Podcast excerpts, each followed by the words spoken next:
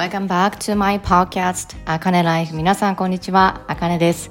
今日のゲストはですねえ千尋さんという方をお招きしました。えー、千尋さん、えーとまあ、タロットと先生術あのこう星読みということですよね。先生術でえー、魂の本質へ戻るサポートそして生きづらさを抱えている人たちにこの社会で生きるために必要なセルフヒーリングの方法をお伝えしている、えー、方になります。えー、あの私と千尋さん結構共通点なところがあって共通点結構あるんですよね。あの千尋さんは千葉に住まれててで私は、えっと、今現在は香川に住んでいるんですけどあじゃあそこのあの住んでる場所っていうところはあの共通点ないんですけど、あの住んでいるところの環境っていうところがちょっとやっぱ近いなっていうところがあって今私は香川に住んでるんですけど香川に来る前に私は愛媛にいました。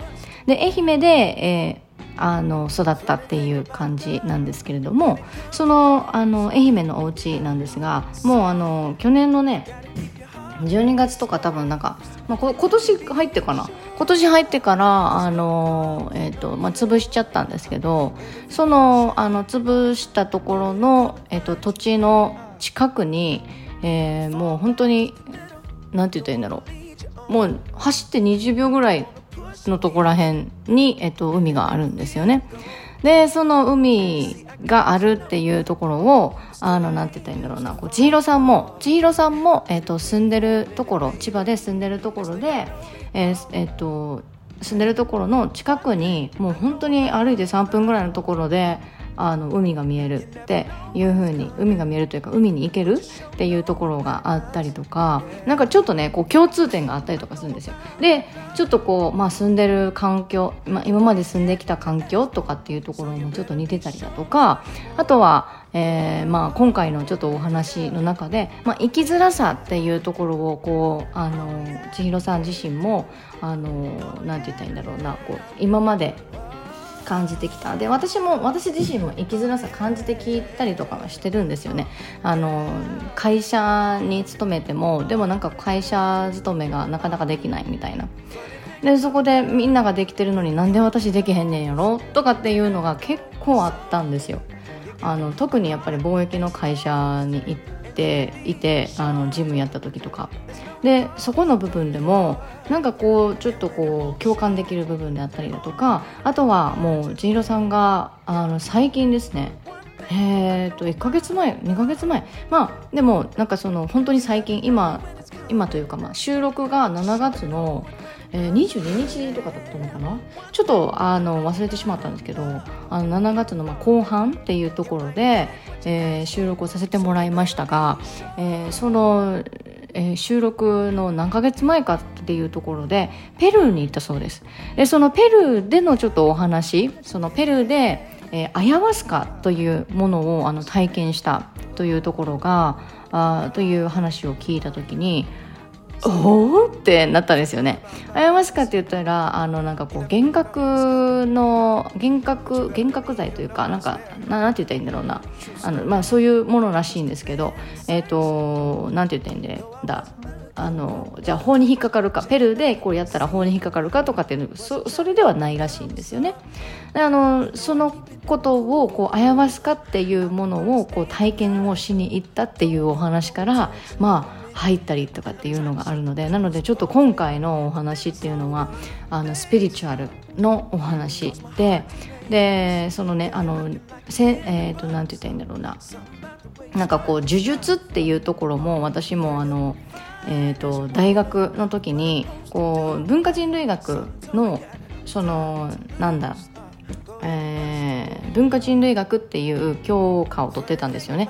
で文化人類学のその内容がちょっと本来の文化人類学とはちょっと違うみたいな感じの内容で、えー、どういう内容だったかっていうとあのアフリカに行った日本人の先生がそのアフリカ人の生活っていうのを全部メモしててでそのメモしたものをあの私たちに教えてくれるっていうようなあのことをですね。本当に生のあの講義っていうところです。であのその先生も「昨日ねちょっとアフリカから帰ってきたんだ」とか「普通に言うからそういう先生あのそその先生もあとはこうアフリカに行くためにあのやっぱりあのこう予防接種とかなんかそういうともやっぱりやらないといけないからちょっと今から病院行くんだよとか なんかそういうのがあったりだとかっていうのがありました。はい、なのであのそのねあのアフアフリカアフリカのその、えーと、文化人類学というかアフリカの人たちのその生活の中でもあの呪術というものがあの使われているんですよね。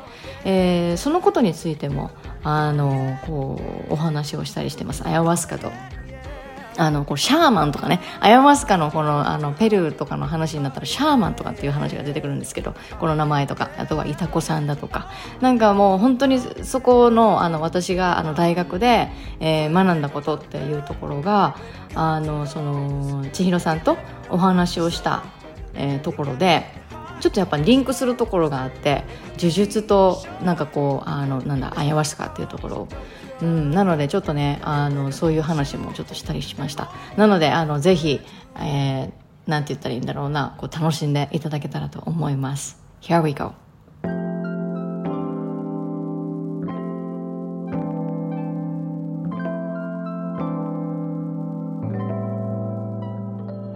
今日は特別なゲストに、えー、お越しいただきました。えー、千尋さんです。よろしくお願いします。よろしくお願いします。よろしくお願いします。で、えっ、ー、と千尋さんは今のあの活動としては、まあ会社員されながらサイドでこうタロットですよね。タロットと、はい、あと先生術って言ったらいいんですか、はい、これは。はい、で、魂の本質へ戻るサポート。で、生きづらさを抱えている人たちにこの社会でえー、生きるために必要なセルフヒーリングの方法をお伝えをしている、えー、千尋さんに来ていただきました、はい、本当に今日はありがとうございます。ありがとうございます。お願いします。でまあ今はあの、うん、千葉の田舎のど田舎の方に住んでいてもともと海の海海町っていうんですかね、うん、もう徒歩3分で海があるそういう海と私と一緒なんですよ。一緒なんですよそこが。あそうなんですか。そう。あの私が今住んでるところは香川県なんですけど私、はい、香川来る前に愛媛に住んでたんですね、はい、で愛媛で、えーまあ、育ったっていうような感じなんですけどそこの家があの本当に徒歩3分もう本当に家の真横に海があるっていうような感じなんですよ、はい、だからちょっとあそこでもやっぱ似てるなっていうなんかどこかこう共感できるところが結構あるんですよね、はい、千尋さんと。確かに同じですね。その海が、うん、海の近くで育ったっていうところで。うん、え、夏とか、はい、もう海行きっぱなしじゃなかったですか？もう本当に真っ黒でした。だから、もう千尋イコール真っ黒みたいなイメージが友達にもついてて、うん、なんでそんな真っ黒なんだよとか。結構肌の色でいじられることが多かったんですけど、あともともと地黒なんで、焼けやすいっていうのもあって、うん。うんうん、だから思春期の頃はそれこそそれがある意味トラウマじゃないですけど、う。ん、自分の中で気になるポイントだったんですけどもう今は自分の肌の色が大好きすぎて。えー、そうなんですね。私も確かに真っ黒焦げでした。真夏になったら。ね、うんそうなりますよね、でも。だから、プライベートビーチって私の祖母が言ってて。あ私も、だからもうプライベートビーチって呼んでます。うわー、すごい嬉しい。なんか、あの、そういうね、あの、こう、なんて言ったらいいんだろうな。こう、今回の話は、はい、まあ、スピリチュアルな、こう、話になるかなっていうふうにも思うんですけどそのスピリチュアルなその話の前に多分、千尋さんがこう何て言ったらいいんだろうな経験したことなんでスピリチュアルのところにこう導かれるようになったのかっていうところをこうお聞きしていこうかなっていうふうに思います。であと、はい、あのもしちょっとごめんなさい。聞けたらでいいんですけど、はい、アヤワスカですか？はい、アヤワスカ。アヤワスカのことについても、はい、あのちょっと聞きたいなと思うんですけど、まあ、ここではちょっとアヤワスカの話はこう触れるだけでおこうかなって思うんですけど、ペルー行ったんですよね。そうですね、ペルーに、えーと、先々月渡航して行きました。うん、はい。一人で行ったんですよね。一人でもう基本一人旅が好きで一人旅をよくしてるのでうんまあ、ペルーに南米は初めてだったんですけどうんペルーは比較的あのそんなになんていうんですか治安が悪くないっていうのを聞いていたのでへえ悪くないん南米。南米の中ではですよ。やっぱり日本に比べたらどこも治安が悪いので、気をつけい。ないといけないし、私が渡航した時期はちょうどデモデモが結構頻繁に起きていたので、うんうんそのところでバスとかあのどうやってこうデモに当たらないようにするかとかは自分の中で計画していきましたけど、うん。そのあまあそのなんて言ったらいいんだろう。自分で計画してねそれもペルーっていう、そのなんなんて言ったらいいんだろうな。多分日本よりかはインフラとかっていうところも多分不安定なこところだと思うんですよね。はい。で、まあそまあ、そこだから多分体験できることだと思うんですけどこのアヤワスカっていうのって。はい。アヤワスカってすいませんちょっとリスナーさん私はちょっとあのねあのコーチエミのあの,、はい。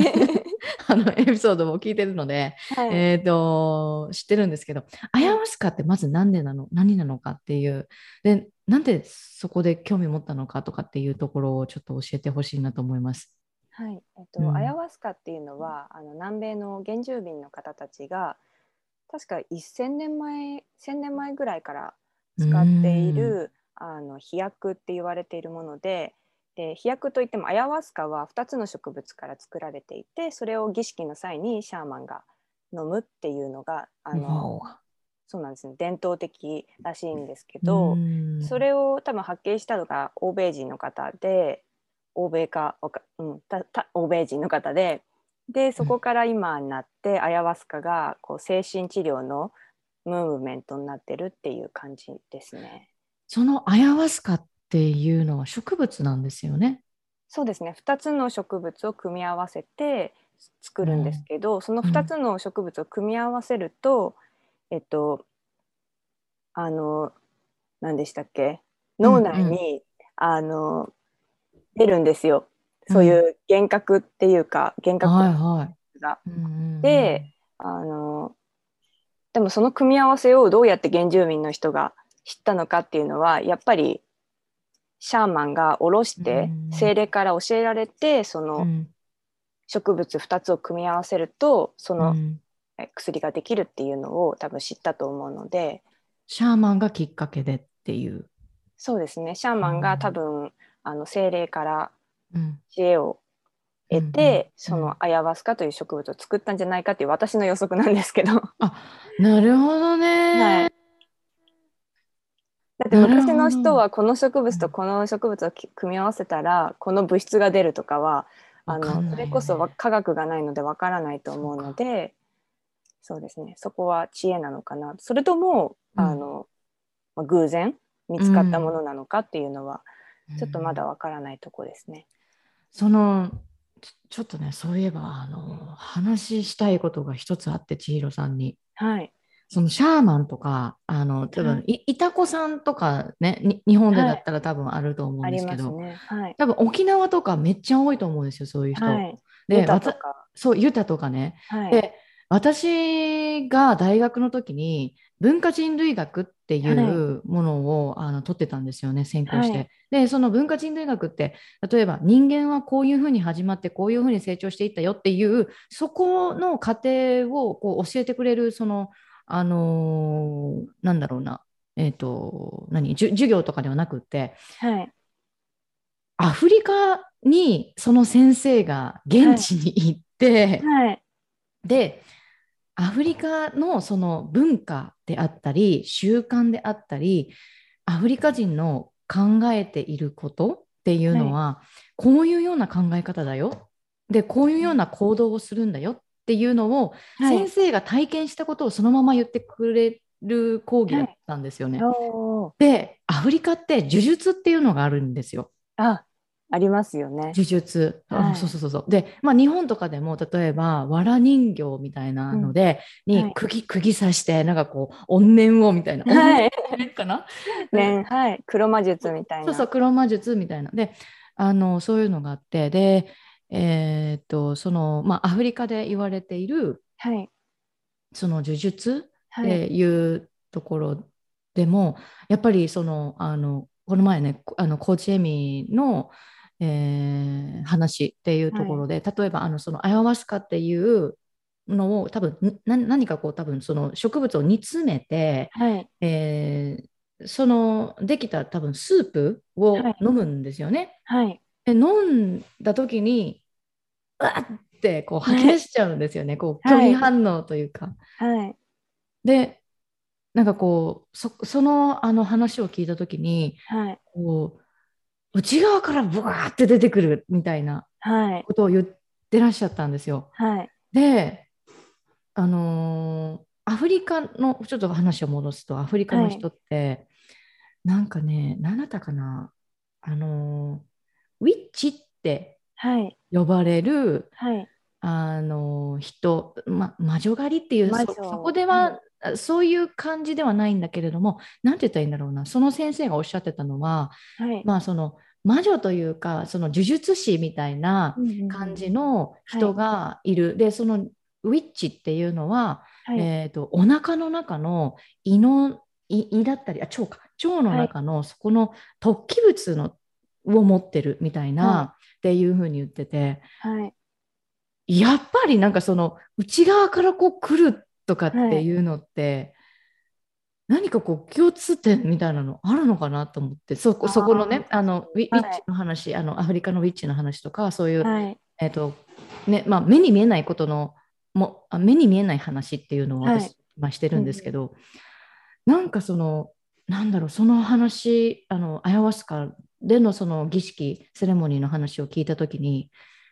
おこれはちょっともしかしたらやっぱり国は違えど、うんうん、やっぱりそういうものって他の国でもやっぱりあるのかなっていうふうにも思って。うん、あると思います。なので、うん、あのシャーマンっていう言い方するんですけど、うん、本来は呪術医って呼ばれていて、要はお医者さんなんですよね。で昔そうなんですよ。そうそうそう。そういうような感じのスタンスなんですよね、その現地では。そうなんです。うん、で、あの多分メキシコだとマジックマッシュルームっていうのがありますね。はい、うん、使われていてあ。れメキシコなんですか？アメリカじゃなくて？そうですね。メキシコでメキシコ最初はマジックマッシュルームをあの欧米の学者かなに学者だったと思うんですけど、メキシコでマジックマッシュルームのであの儀式に参加してそこでおこれすごいってなってそこからマジックマッシュルームが広がったっていう経緯があるのでもともとそうですね原住民の人たちに使われていた神聖な植物だったっていうことなんですけど。うん、いやなんかだからすごいですよね。だからそこの部分でもあの例えばちょっとあの例に挙げますけど例えば、はい、まあ、マジックマッシュルームとかっていうのって日本は合法じゃないですよね。今は合法じゃないですね。昔は、そうそうそうはい、私が私たちが多分5歳とか多分そのぐらいの時には合法だったのかな。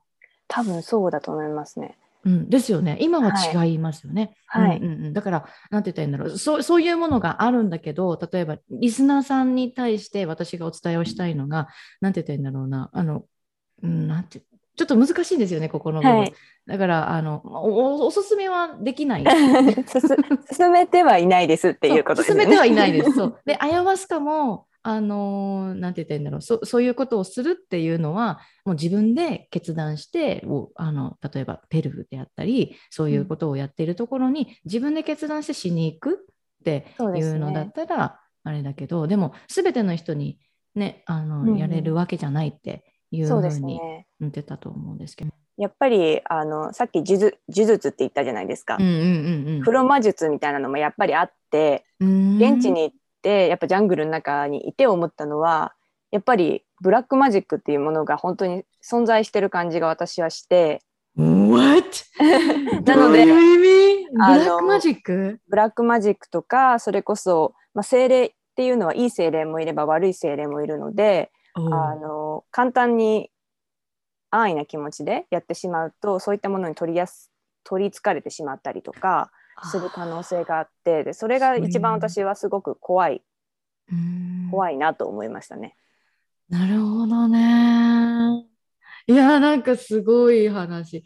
詳しく知りたい方はあのマイケル・ポーランの幻覚剤は役に立つかっていう。英語だうん。と「How to Change Your Mind」っていう本なんですけど、私はそれが結構おすすめで、あの幻覚剤マジックマッシュルームだとか LSD とか、まあ、アヤワスカのことも少し書いてあるんですけど、それについての歴史とか研究についてのことがもうぎっしり詰まってるので気になる方はそういうのを読んで、まあ、自分でチャレンジしてみるっていうのもありなのかなとは思いますね。進めてるわけではないですけど。進めてるわけではないけなれどもいですけど。うんうんうんうんうんうん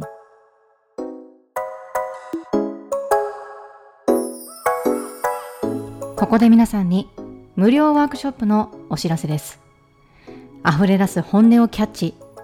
自己実現であなたの理想の人生へシフトする。ポッドキャストビジネスの始め方。4日間無料ワークショップを開催します。このワークショップは好きを仕事にし、自分の人生を謳歌していきたい人。あなたにしかない声で、ポッドキャストの配信をしたい。ゼロから発信、ゼロからビジネスを考えている人にも参加していただける無料のワークショップです。このワークショップでは、Day1、自分との向き合いで溢れ出す本音をキャッチ。ポッドキャスト、そしてビジネスに対しての不安を一緒にブレイクスルー。女性性、男性性の知識を使ってあなたらしさを Day1 から一緒に見つけていきます。Day2 ではガツガツした働き方からの解放。あなたの軸は何？持ちたい習慣、理想の働き方は？ビジネスと発信、ライフスタイルについて深掘りをしていきます。Day3 では、ポッドキャストとビジネスの始め方、溢れる本音をビジネスや発信へ反映させる方法、あなたがこれからぶち当たる壁についてお話をします。ボーナス Day4 では Unlock Your Heart 心からの解放自分の人生を謳歌していきたいあなたの制限や思い込みの解除方法についてお話をします。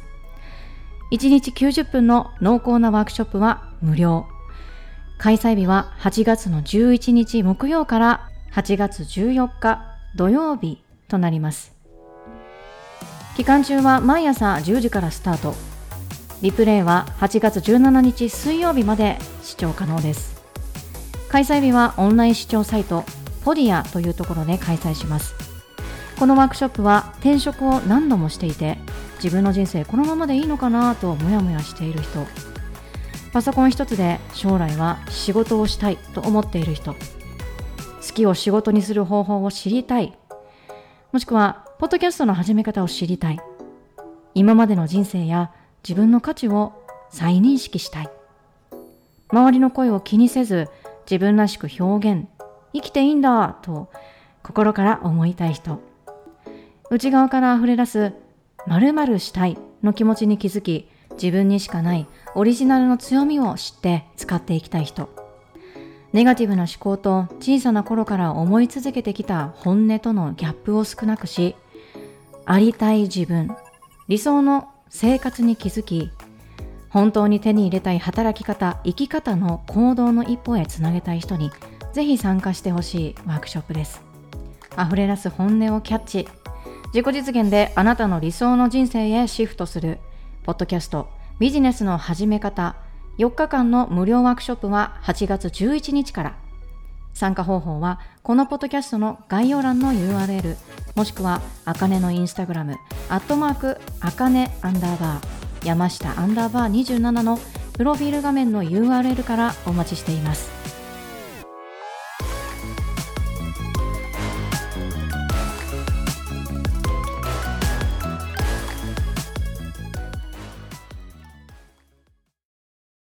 ンケートを事前にいただいたときにはい。生きづらさっていうのがこう千尋さんの中で、はい。まあ、今までにこれは何度もあったんですか？生きづらさっていうところそうですね。何度も、うん、もうずっとでしたね。そうですね。うんうん何がきっかけでした？えーあでもやっぱり自分が社会に出て働くようになってからうーん生きづらかったですね。お金を稼がなきゃいけないっていうところと、それで生きていくっていうので学生の時はやっぱり親にどうしても頼ってしまったりとかバイトとかうんだったんですけど、うんうん社会に出て働くっていうことがこんなにも大変なのかっていうその生きづらさ。うんうん。日本社会で、うん、日本の会社で最初働いたんですけど何ですかね、私の反骨精神が いけなかったのか、うん。うん。えーなんでこんなことしなきゃいけないんだろうみたいなその、うん。無駄に感じてしまう部分とかもあったりとかして多分そこが許容できなかった、その社会において普通っていうことを私の中で許容できなかったのでそれが多分生きづらさになってたっていうのもうん。うん。あるのかもしれないですね。でも分かります。今のあの会社でやってることの中で無駄なことって結構あるんですよね。うんなのなのでなんか無駄なのになんでこんなことをしなきゃいけないんだ？で自分の人生だからそんなことにい今今の私となっては、い。そんなことに時間使いたくないって思うんですよね。でもそれが、あの私は今フリーランスになったからはいあのもうその気持ちをもうもう全力で優先して、はいえー自分のそのライフっていうところを今歩んでるんですけどうんでもその前はやっぱ気づかなかったんですよ。そのはい社会会社に入った時にこんなつまらんことのために私自分やるのかとかっていうところにうんまず気づいてなかったんですよね。ああなるほど。千尋さんはそこは気づいてたんですか？もう無駄だなぁと思って。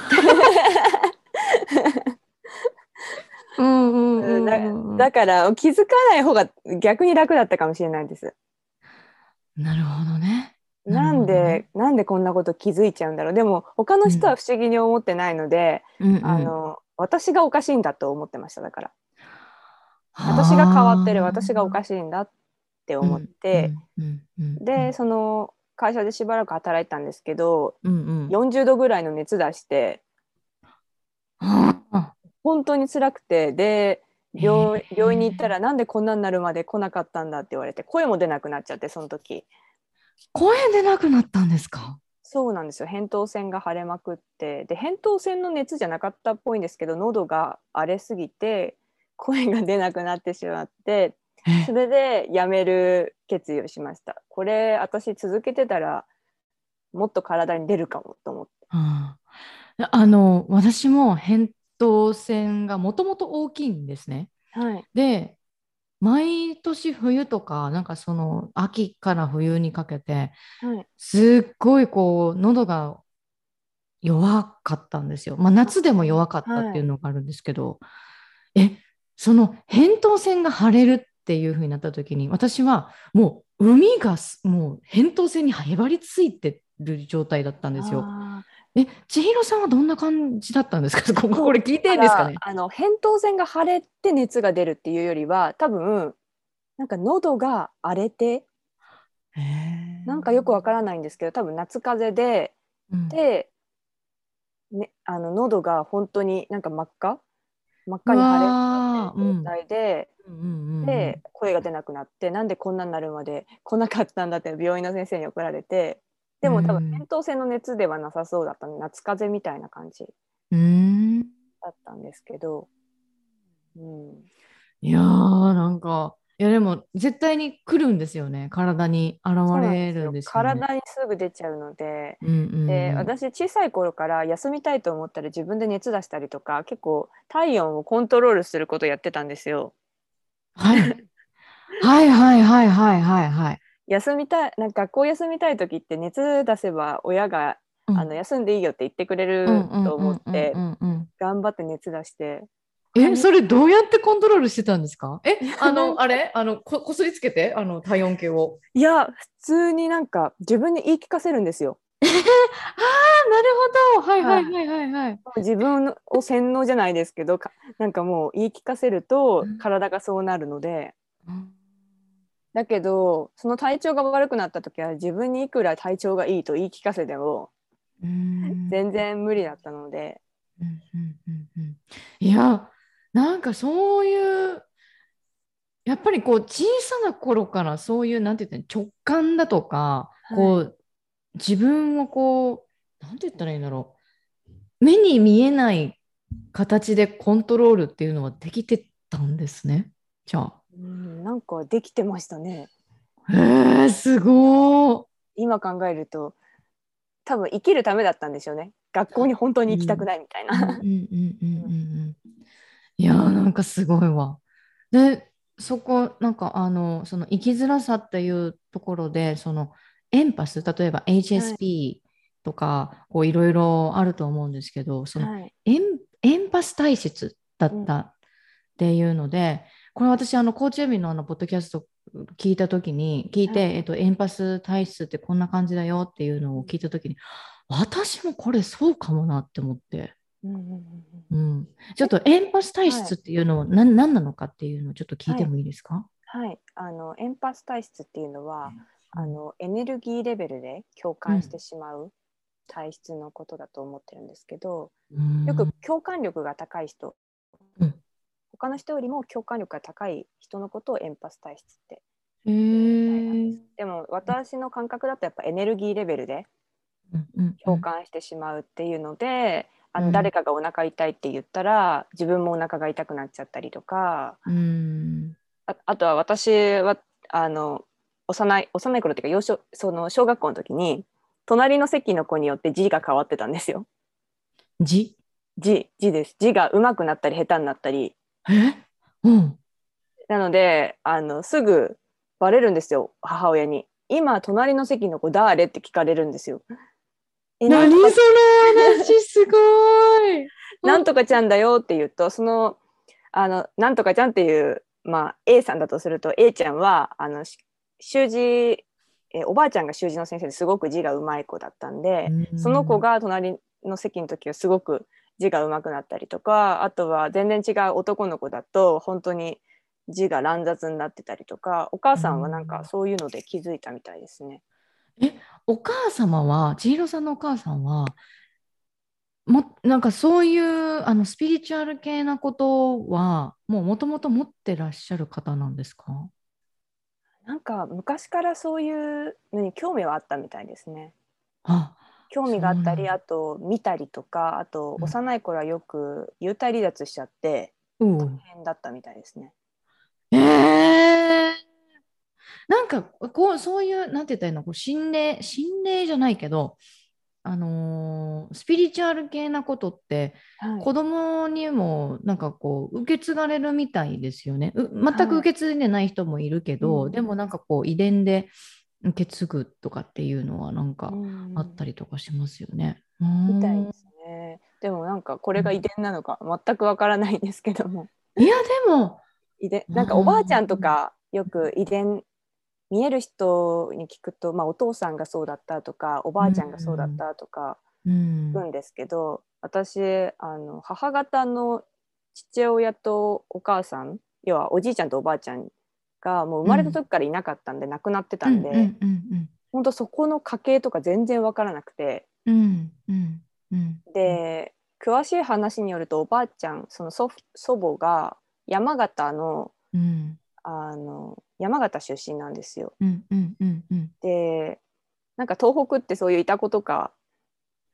あ東北もあるんだ。あそうか。そうね。かそうですね。はい。うんうん。山でなんか近くに山があってそれが山伏信仰のうん。山みたいなんですよ。なんかだからそういうのと関係もあるのかなとか思ったり。うん。わかんないですけど、ね、山伏信仰って何ですか？山伏っていうのはあの山を信仰して山でよく修行する人あほいえー、と高尾山とかはいはいはいはい、はい。山伏系だと思うんですけど、へえ。あそうなんだ。そうそんそんなのがあるんですね。そうですね山で修行する。山です修行するのがはあ。はいすごい。へえ。で、その、あの、エンパスっていうところをちょっとはい教えていただいたんですけど、はいまあ、なんて言ったらいいんだろう。その、こう、いろいろ多分生きづらさっていうところから、で、あ、自分がエンパスなんだとかっていうのって、その、エンパスとかっていうのって、はいどこから知ったんですか？もうそれこそやっぱり自分が社会人になってからその言葉を知りました。うーん。働けなくなってあまりにもおかしいよねってなってうんうんうんうんなんでこんな風になっちゃうんだろうって思って検索ししたら出てきたって感じですね。へえなるほどな。なんかそういうのって例えばお医者さんのところに行くとか、なんかそういうあの選択肢とかっていうのも、まあもちろんあったりとかするけれども、もうその時にはもうあの、なんだろう、えっ、と、もう検索だけしてとかっていう形だった。そうですね。検索だけして、うんうんうんでもそれで自分が納得する納得するというかあこういうのもあるんだっていうのを知れるだけでもやっぱちょっと気持ち的には楽ですよね。そうですね。うんうんうんうんうん。あでもちょっとごめんなさい今思い出しました、私うん検索じゃなかったかもしれない最初にじゃない？うんうんエンパ。ス体質を知ったのが、OK。霊能者さん？いわゆるはあスピリチュアルカウンセラーのもとに訪れたことがあってへえ。その時にエンパス体質って言葉知ったのかもしれないです。あじゃあもうエンパス体質とかその、はい、HSP とかっていう言葉って最近流行り始めてここここ23年とか多分5年ぐらいで、はやバーってこうあのほいろんな本が出たりだとかそういうのがあったりとかしたんですけど、昔からあったんですね？うん昔からはいあったと思います。HSP は分かんないですけどエンパスはエン昔から？パスは多分昔からあって HSP は多分心理学用語とかなんですかね。あ私は知らないんですけども。うんうんうん。うん。えそのあのススピリチュアルなその経験をしたんあのしに行ったっていうのもなんかやっぱりその生きづらさに悩んでてとかっていうことがきっかけだったんですか？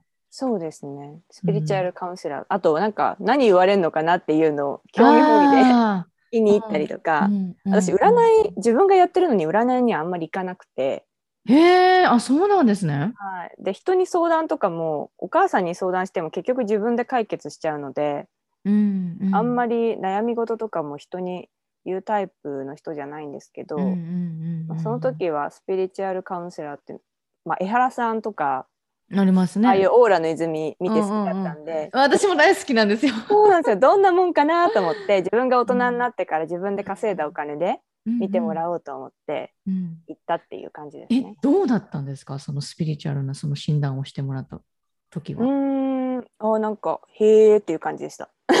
そその時はへーっていう感じで。えそれでもそれってあの例えば、まあ、普通の占い普通の占いというかあ、まあ、先先先生術じゃない市中生命とかだったらはい。あの星占いの市中生命とかだったらこう何誕生日だとか、はい。どこで生まれたとかなんかそういうのをなんかあると思うんですけど、そこのスピリチュアルのカウンセラーに行った時はなんかどういうところがはじ始まりどういうところを聞かれたんですか？えっと、名前を見てもらう結構他の霊能者さんもそうなんですけど名前からこう出てくるみたいですね。名前から出てくるの、はい、名前とか誕生日もそうですけどうん。占いとはちょっとまた違う感じででうん。そのやっぱ見えるのも人によってどの次元の層が見えるのかっていうのが違うのでうん。守護霊があの自分の先祖しかいない先祖しかついてないっていう人はその次元の階層しか見えてないのでうんなのでどの次元まで見える人をあのはいはい信頼じゃないですけど、見つけるかっていうのは自分次第なのかなとは思いますけど、ね、いやでもなんかそこすっごいわかるんですよね。ななんなんて言ったらいいのかなこれすっごいせ説明難しいですよね。いやでもなんかちょっとわかる気がする。あのえー？ちょっとあの合ってるかどうかっていうのはわかんないんですけど例えばはいこういうふうにお話をした時に話が通じる人話が通じない人とかっているじゃないですか。はいいますね。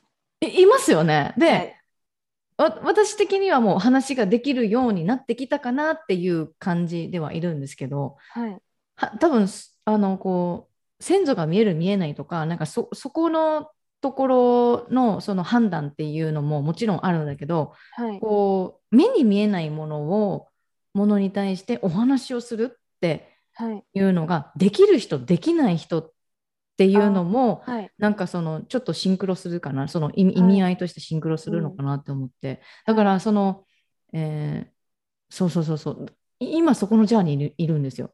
この話がわ私の私の話というか目に見えないこの本質の話ができる人とできない人を私は今すごい、はい。なんて言ったらいいんですか？あのこう、まあ、いろんないろんな人を見ていてあ、はい。この人とだったらお話ししたいとかはい。そうその次元なんですよね。あうん。ーそうですね、んなので人の意識うん。意識の、まあ、レベルって言い方はおかしいですけど、まあうん。上とか下とかないんですよ。そうそうそうそうそう。そう。うんうんうん。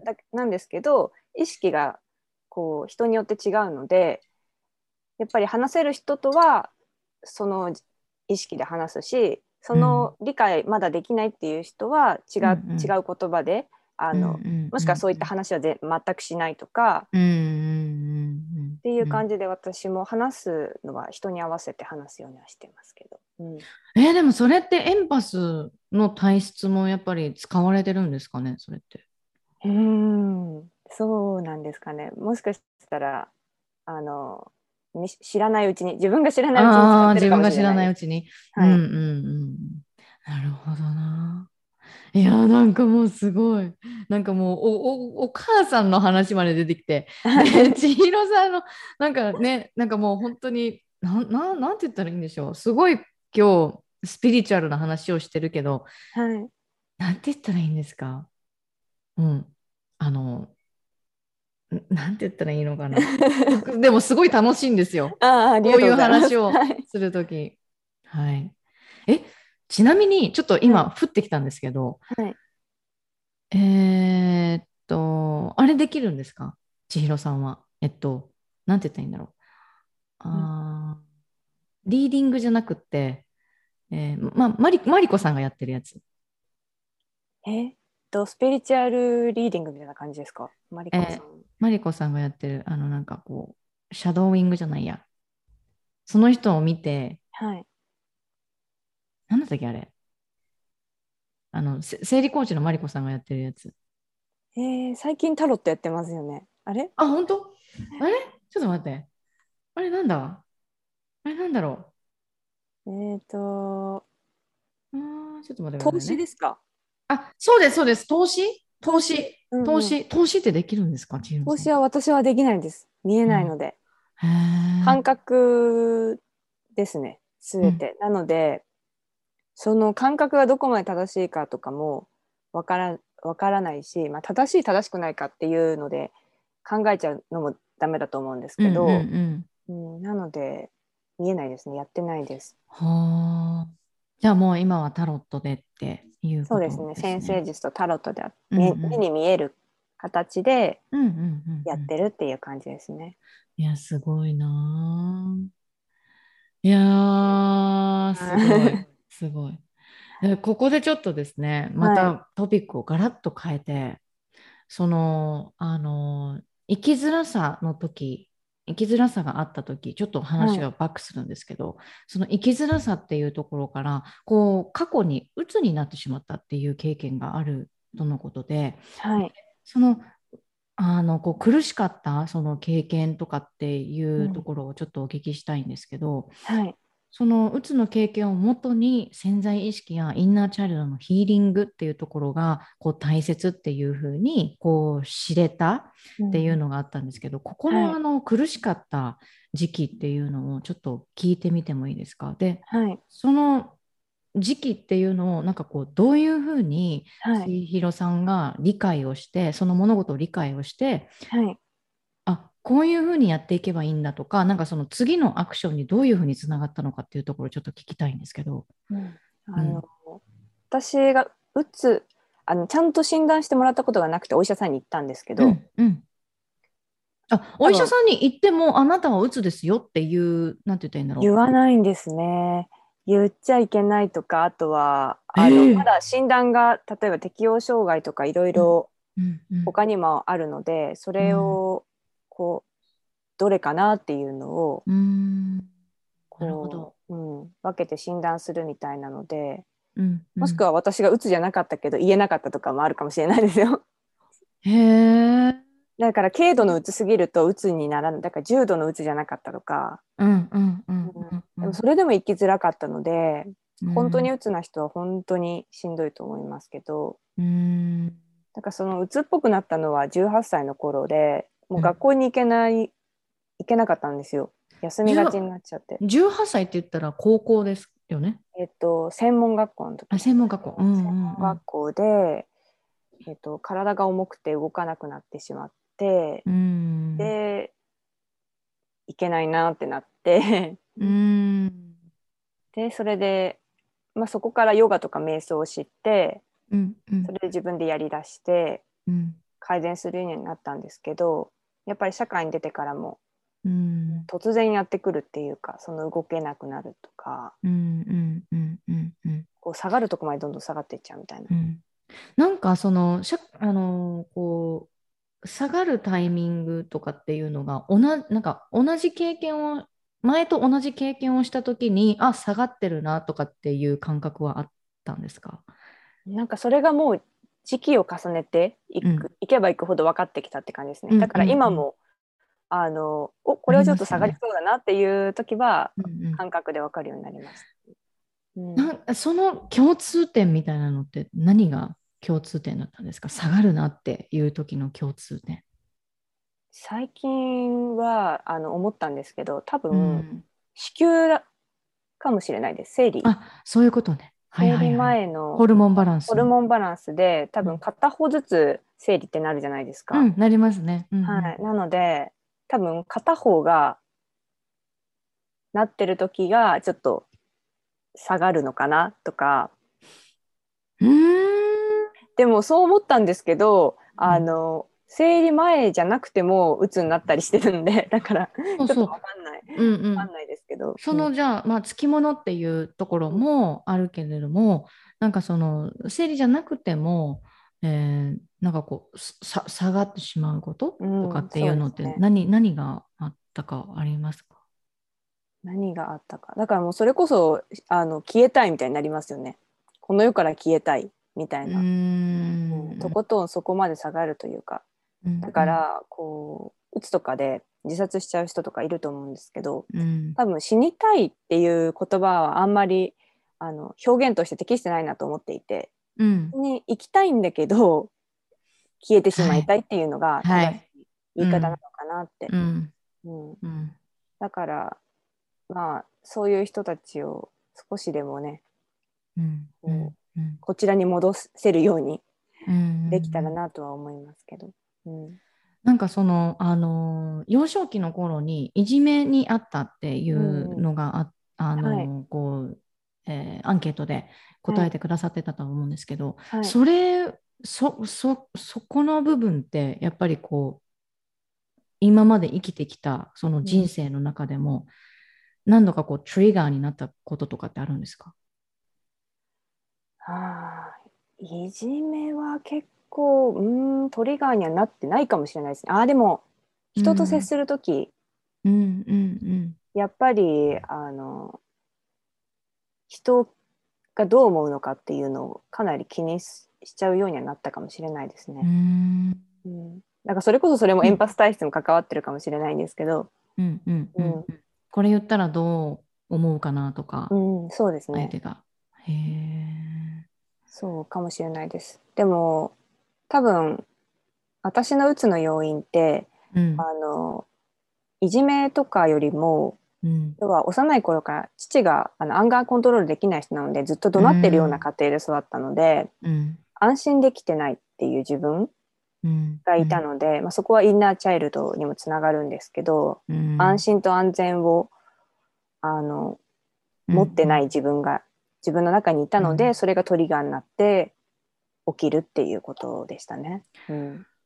そこのあの安心安全なその空間っていうところがやっぱりちっちゃな頃からこう持ててなかったりとかっていうのがあったりすると本当にうん。なんて言ったらいいんだろうそのインナーチャイルドだったりこう癒しきれてない部分っていうのをこう持ち続けてこうあの人生を歩んでうんいくときに、なんかこう日常生活とかでも、私もこのあのなんて言ったらいいんだろうな母と例えば口論した時とかうん。私もインナーチャイルドは母からなんですね。はい。母があの、えーなんて言ったらいいんだろうなこうとこう母と口論した時にもうものすごいこう罵倒されたりとか、うん。はい。もうわーって言ったりとかはい。あの0か100なので彼女もそのアンガーコントロールっていうところにはすっごいもうあのなんだろうなく苦戦したうんししてるなっていうのははい。思ってたんですけど、うん。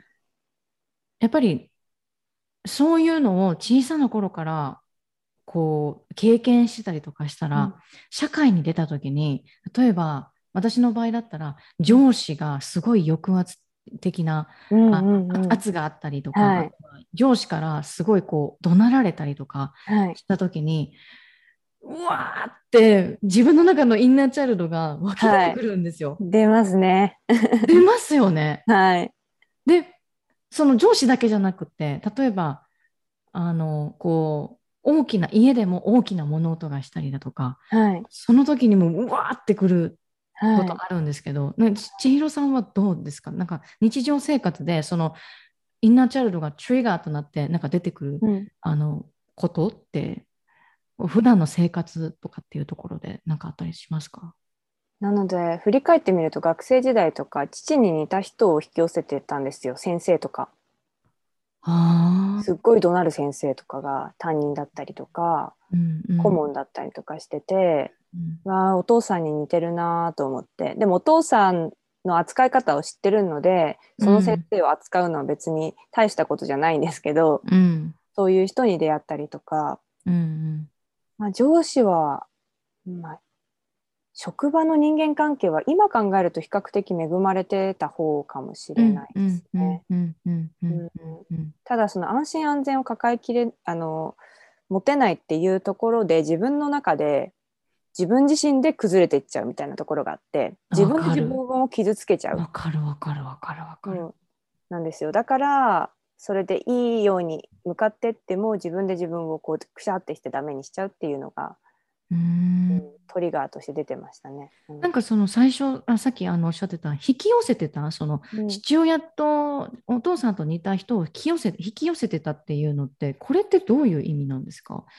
そういう人が欲しいっていうふうに思って、えーいたわけではないんですよね。そうですね。引き寄せるってあれ結局欲しいものだけ引き寄せられないじゃないですか。まあもちろんそうですよね。うん、なんか自分が考えてることとか、うん。こうそこにトリガーになるものがあると抱えてるものがあるとそれが現実としてやってくるっていう感じなのあでそういうことか。本当にもはい。う目に見えないところで、そうですね。そこのなんて言ったらいいんだろう。こう潜在意識レベルではい、その記憶があったりとかするしてそれを持ってるとってことですね。そうですね、んんそれを自分の中で手放さない限り現実として起きてくるんですよ。なのでねその人が現れた時にいかに自分でとこう手放せるか手放すって言ってもその感情を認めてあげたりとか私ってこう思ってるんだこう抱えこういう悩みっていうか感情を抱えてるんだなって気づくことで結局そのそれがある意味その感情が手放せることになるので、うん。それでそういった人が現実に現れなくなってくる。なので大きくなってから本当怒鳴る人っていないですね。あんまり出会ったこ出会ってないかもしれないです。えちなみにそれあの例えば、まあ、お父さんがそういう方だったっていうところって、例えばリレーションシップ自分が大人になって、恋愛っていうところでも何かこうあのーそういうのってあったりとかしたんですか？恋愛はあのもう父とは全然真逆の人とばっか付き合ってたんですけど、すごいですね。そこの、うんあのマインドのシフトがちゃんとで、はいあの自分で切り替えられてて、あのほ本当になんか今お話聞いてた時にはい、聞いてて、あすっげえって思いました。本当に。そうなんですかね、うん自分でで全然わかんない。いやいやでもなんか あの手放せてるはい、っていうのがすごいなんかおおって思いました。うん。でもなんかまだヒーリングがあまりできてない時期も父とは真逆の人を選ぼうって思って意識的に選んでたっていうのもあって、うんただヒーリング全然できてないんでうん要はすぐ別れちゃうんですよ。結局自分で自分を不安になって自分でダメにしちゃうんで、うんうんうんあのあるあるそういうのね。若い頃19とかの時20歳ぐらいの時は本当にうん相手に依存し仕掛けるような女の 典型的な女のか感じで、うん。女性的な感じで。執着あってね。うんうん。執着あってもう嫉妬してみたいな、もうなんかそういうもうことをしてたんですけど、うんうんそれその二十歳か19の時終わってからはもう全然執着するような感じはないんですけどうんうん。自分からダメにするっていうか別れるっていう感じが多かったですね。ああ、今も、なんて言ったらいいんだろう。それは続いてる感じですか？今はもうずここ何年も人と付き合ってないですね。うんうんうん。なんでかっていうと、うんあのなんか前までは自分を安心安全になりたいがために人と付き合ってたんですよ。うん、うん。男性でカバーしてた、その欠けてる自分を男性でカバーしてたんですけど、今は別に自分でカバーできるので、なんか正直そんなに必要に感じないっていうのもあって、うんまあ出会いはねあれば付き合ったりすると思うんですけど、うんうんうん。まあ、その出会いもまだ来てないので、うんうんうん。あれば付き合うしなければ別にいいしっていう感じですね。そうなんですよね。だから安心安全な場所っていうのって、あの、こう、外のものを自分にこう取り入れるとか、それをこう無理やり取り入れる、それで安心させるっていううん、それではなくって、自分のこの内側から内側に、例えば瞑想だとかヨガだとか、なんかはい。そういうところ、そういうツールを用いて自分の中で安心安全な場所ってうん。作れるんですよね、そういう空間って。だからそこにこうあの気づけるようにあのなれば本当に「いや Welcome!」みたいうんうんうなん感じになるんですよね。わそうかりますですね。うんはい。ありがとうございます。ありがとうございます。いえいえ。では、えー最後にですね、3つのこの Inner Truth Question。ちょっとあの言い方変えました。Inner,、Inner Growth Question だったんですけど、はい。インナートゥルースっていうところにちょっとこう、はいあの言葉を変えてみて、この3つの質問を、えー千尋さんにしていきたいと思います。はいまず1つ目、えー千尋さんにとって自己表現のツールって何にになりますか？生きる自分そのものですね。わあ、生きるそのもの？生きるそのもの。自分がここに生きてること、それ自体が自己表現だと思ってますね。大好きです。では、次の質問。えー辛いことでも、あ、これ経験してよかったなって思うこと？うんうんなんかこう、過去の傷がもうあざになっていて、はい。あ、これは経験してよかった、辛かったけどっていうふうに、今になってから思えることってありますか？なので、うん簡単に言うと挫折とか拒絶ですね。おううん、拒絶。人,、うん、人もう人のもう下の下の下みたいなところを見てきたわけなんですよ私って。結結構あのそれは自分の経験を通してってこと自分の経験を通してうんうん。あの人間って美しい姿だけじゃないじゃないですか。うんやっぱり、うん。あの闇の部分もあって暗いところもあってうん。でそういう世界で生きてる人たちもいてっていうので、うん。そういうところも見てきてだからある意味今はそれさえも受け入れられるっていう自分ができたのでなので、まあ、挫折とか、うん、うんうん経験してよかっったなって思いますね。うん。た。うん。はい、ありがとうございます。挫折、あとは拒絶？拒絶？拒絶。とか、まあ、それは拒絶っていうのは人からこういじめでもそうですけどあなたは別な別なんだよ私たちとは違うっていう、ある意味、うんうん。まあ、拒絶をされるだったりとか、うん。うん、だからもうなんかこれこれといったなんか一言でまとめられないんですけどだからあとは人のあらみたいな、あら？うん、だから結局さっき人間の下って言っちゃった言っちゃったんですけど、まあ、うんうんうん下って言い方はおかしいですね、下とか上とかないんですけど、うんあらっていうんですか？人間のあらうんうんうんあらを見てきたからこそ人間そのものを受け入れられるようになったのでそれは血底にあの血底の経験ってことですよね。そうですねそううんですうんうんうん。なるほどね。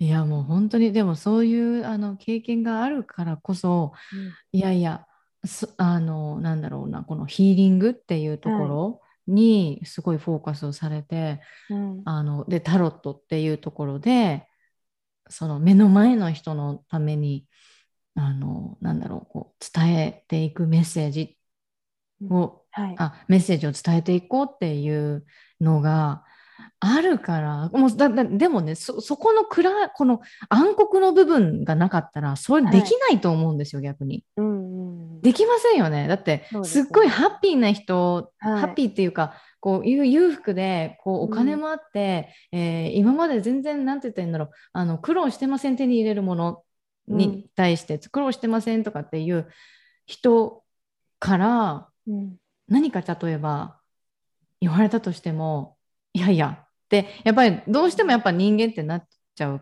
ですけどでもやっぱりそこをこう、あの自分は経験して、うん、その経験っていうのをあの目の前の人に伝えてるっていう、うん、それがあると思うのでいやすごいですよね、はい、本当。ありがとうございます。はい、では次3番目、えー、3つ目ですが、はい、アバンダンスライフというあの言葉をあの私よく言うんですよ。はい、で、えー、まあ、次8月の11日にワークショップやるものあワークショップやるんですけどそこでもこう、はい、何何度も何度もアバンダンスライフアバンダンスライフっていうふうにお伝えをする予定なんですが、はい、アバンダンスライフっていうのは私が私のこの、えーと、考えとかではあの気づきがたくさんあってその気づきに自分が感謝できて、はい、でその感謝した、えー、その気持ちっていうその気持ちをあ誰かに伝えなきゃっていうふうに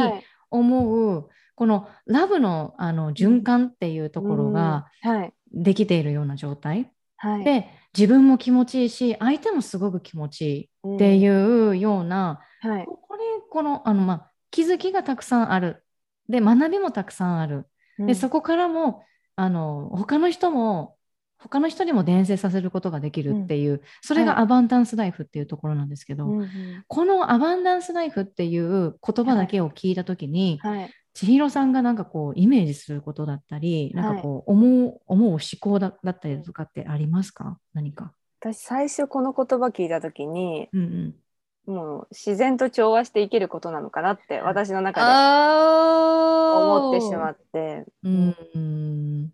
いやほんあの千尋さんそうですよね。本当にあのちでも小さな頃から海とかに行ってたりとかしたら、はい。はい、あのなんて言ったらいいんですか？例えば都会に行った時に、はい、海がなかったりとかしたら息苦しくなりません、もう小鳥のさえずりがないっていうのがもう 息苦しくてもうオーケー。もう鳥のさえずりがないところで私生きていけないんですよ。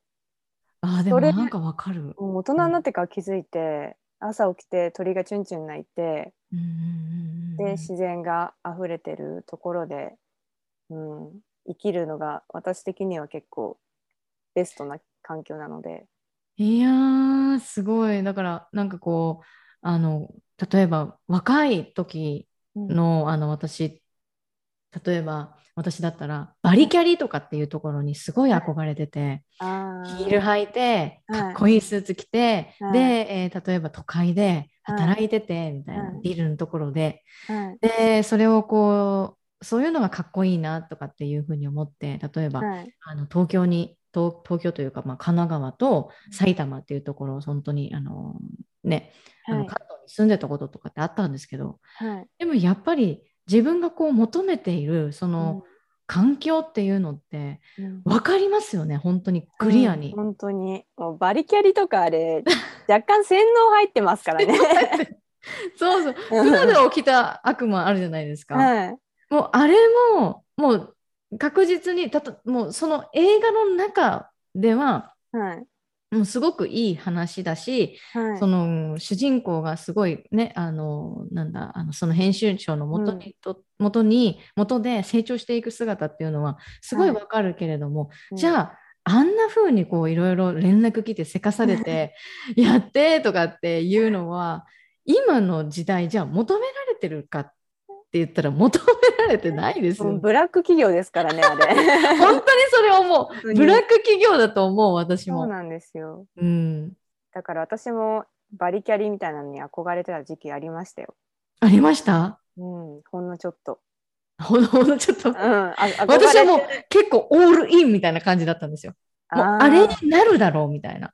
もう本当にあのメディアからすごいやっぱり刷り込まれてたんでしょうね、私も。かこうこう社会人になって大学卒業したら、あの会社に入って働くぞみたいな、っていうのがそれが当たり前っていうふうに思ってた。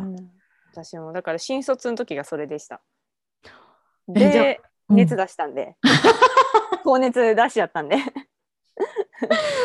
いやもう本当にもう自然と、じゃ調和して生きるっていうのがアバンダンスライフ。はい。いやありがとうございます。素晴らしい。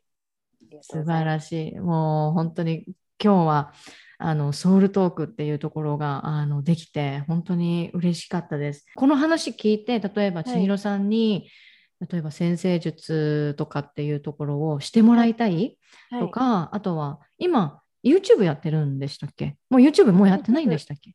えっ、ー、と全然更新してないけどありますよ。あります。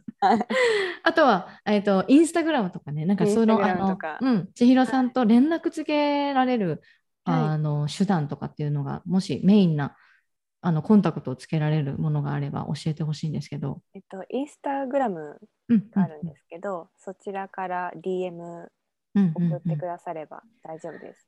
アットマークえっ、ー、と、マーク T THE スター、あの、うん、STAR GALXX で、うん、これザ・スターギャルって書いてるんですね。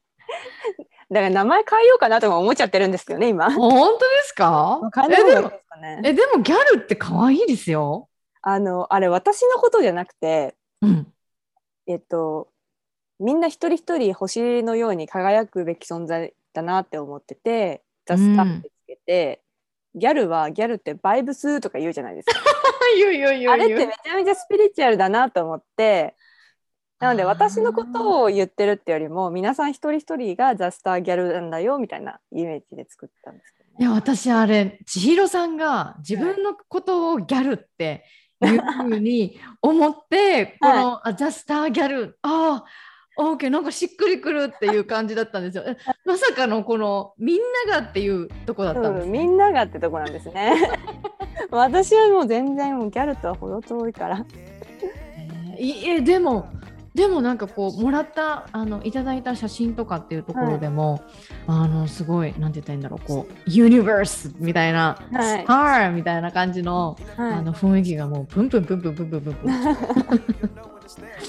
本当に素晴らしい。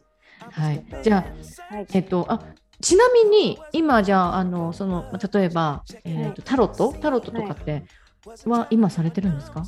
あの受付実はあの今休止中なんですけど8月からまた再開します。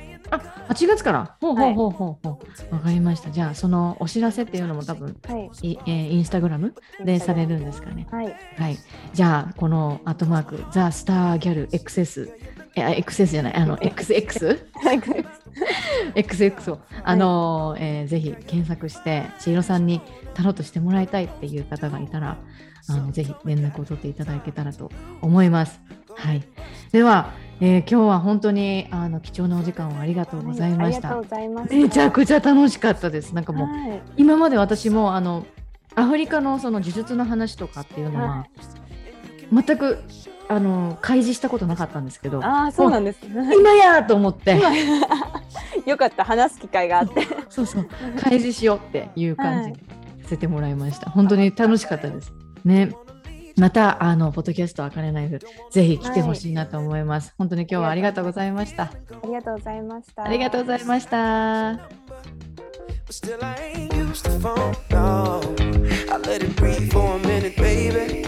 Next thing I know, you call.